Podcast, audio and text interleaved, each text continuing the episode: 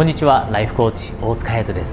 皆さんは今やりたいことがあるのにもかかわらずなかなかやるべきかどうか判断できない踏みとどまってしまっているこんな悩みを抱えていないでしょうか。もしそういった悩みを持っているのであればぜひ今日のビデオを最後まで見るようにしてください。今日私がお話しするのはやりたいことをやるべきかどうかなかなか判断できないその原因となってしまっている3つの悩みについてです。それでは早速1つ目の悩みですがそれは家族からのサポートを得ることができないかもしれないという悩みです。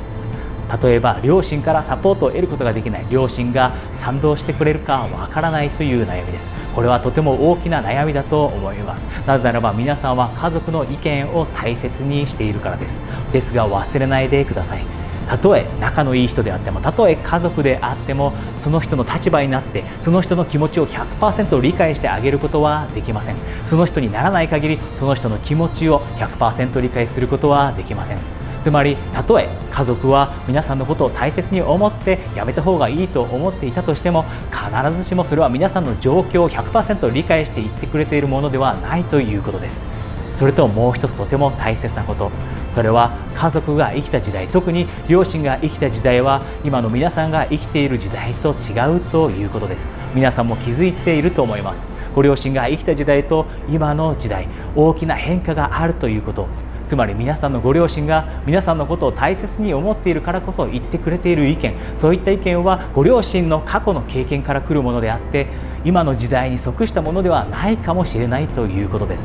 そういった場合には皆さんはただ単にご家族からの意見を尊重してありがとうと言って自分が本当に何を求めているかどうかは別問題として考えるようにしてください。自分の声を聞くようにしてください。それでは2つ目の悩みです。それは周りの目を気にしてしまうという悩みです。失敗したらどうしよう。周りがどう思うんだろう。今の仕事でも十分なのにやりたいことに挑戦して失敗したら周りはどう思うんだろう。バカだと思われないかな。こんなような悩みです。こういった方が気づいていないことがあります。それは周りの人というのは皆さんが思っているほど皆さんの失敗を気にしていないということです。逆にそういった方々が気にしているのは皆さんの勇気です。皆さんが失敗するかもしれないということに挑戦したその勇気を誇らしく思ってそれと同時にその人たちも自分もやってみようかなと感化されるようになります。それでは最後3つ目の悩みです。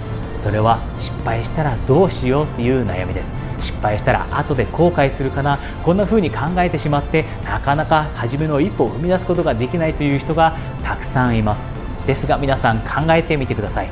70歳になった時自分がやりたいことに挑戦しなかったらどう感じるでしょうか？今想像してみてください。皆さんが今70歳になっている。その時に自分の人生を振り返ってやりたいことをやらずにあまり好きではない情熱を注ぐことができない仕事をやり続けた。そんな時に皆さんはどう感じるでしょうか？強い後悔の念を感じないでしょうか？もし皆さんが今強い後悔の念を感じるというのであれば皆さんがやりたいことをやるべきだというサインかもしれません。ぜひ皆さん今やりたいことをやるべきかどうかなかなか判断できないこんな悩みを持っているのであれば今日私がお話した3つの悩みに対するアイデアを忘れないようにしてください。皆さんが今持っている悩みに対して新しい観点から考えることができるようになれば皆さんの中からはっきりとした答えが出てくるかもしれません。それでは次のビデオでお会いできるのを楽しみにしています。ライフコーチ大塚隼人でした。こんにちはライフコーチ大塚ヘイトです。今日のビデオは楽しんでもらえたでしょうか？もし楽しんでもらえたそして役に立ったと思ってもらえたのであれば皆さんには3つ今日はお願いがあります。まず1つ目がぜひ私の YouTube チャンネルにご登録ください。そうすることで毎週皆さんの夢や目標の達成に役立つそんなビデオをお届けすることができるようになります。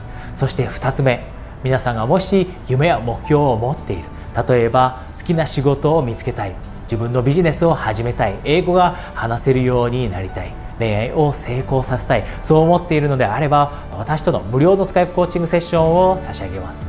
こちらのリンクから簡単にお申し込みいただけますので無料の枠が埋まってしまう前にお早めにお申し込みください。そして最後3つ目です。